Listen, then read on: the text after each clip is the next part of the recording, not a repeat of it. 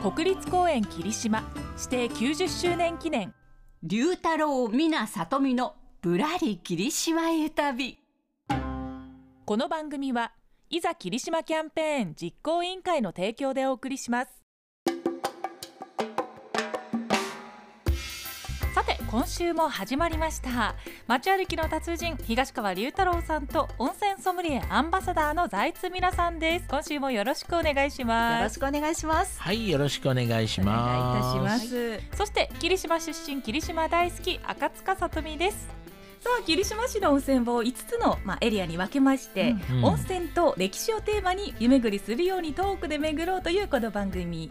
先週は霧島温泉郷エリアの歴史のお話でした。いやー話が濃かったですね。ねえ、もう凝縮しましたね。うんまさかインフルエンサーにつながるなんて。そうですねもありましたしね。はい、すごくわかかりやすかったです。はい。はい。歌を読みながら、今週はうん温泉のお話ということで、ここからはですね、もう私の得意分野たっぷりと紹介していきたいと思うんですが。お願いします、はい、まず霧島温泉郷エリア場所がどのあたりなのかなというと丸尾のあたりといえば、うだいたい鹿児島の方は分かってもらえるんじゃないかなと思うんですけれどもね、白い湯煙がもくもくと上がる。ですね、もう浮かんでますよ、頭の中に。そうですよね。窓を開けたら香る、あーいいですね。あのもういかにも温泉に来ましたという、あの香り特徴的ですよね、はいそして湯の花が多いところが多いんですよね、はいはいはい。あのね。細かい湯の花からあと結構大きな塊になった湯の花が浮いていたりとうんか、うん。まあ、それもあって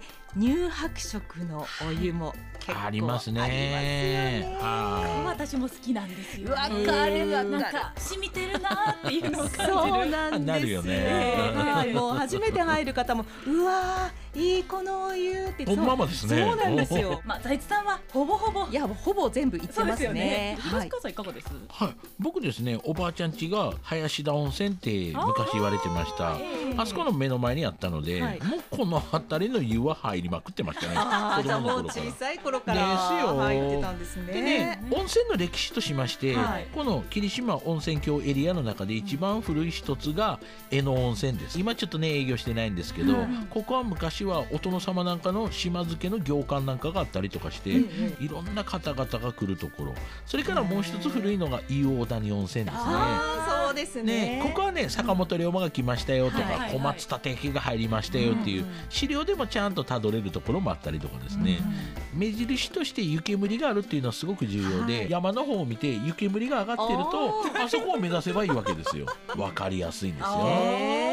あのちなみに温泉の泉質で言えば、単純硫黄泉とか単純温泉が多いんですけれども、うんうんあの血の巡りを良くしてくれて、はい老廃物を促してくれるという、まあそういうサポート作用があるので、女性は特に嬉しいんじゃないかなと思いますよ僕。みたいなねちょっと健康を考えないといけないのもすごく重要ですね。でもあの皮膚の浸透がいいので、うんうん湯あたりしやすいっていうのもある、うん長湯はちょっとね。ね気をつけてくださいね。また行きたくなりますね。いい話だな。現在霧島温泉郷エリアの霧島湯旅の参加施設は13あります。詳しい情報は霧島市観光協会のホームページからどうぞ。さあ来週は霧島神宮温泉郷エリアの歴史のお話です。お楽しみに。この番組はいざ霧島キャンペーン実行委員会の提供でお送りしました。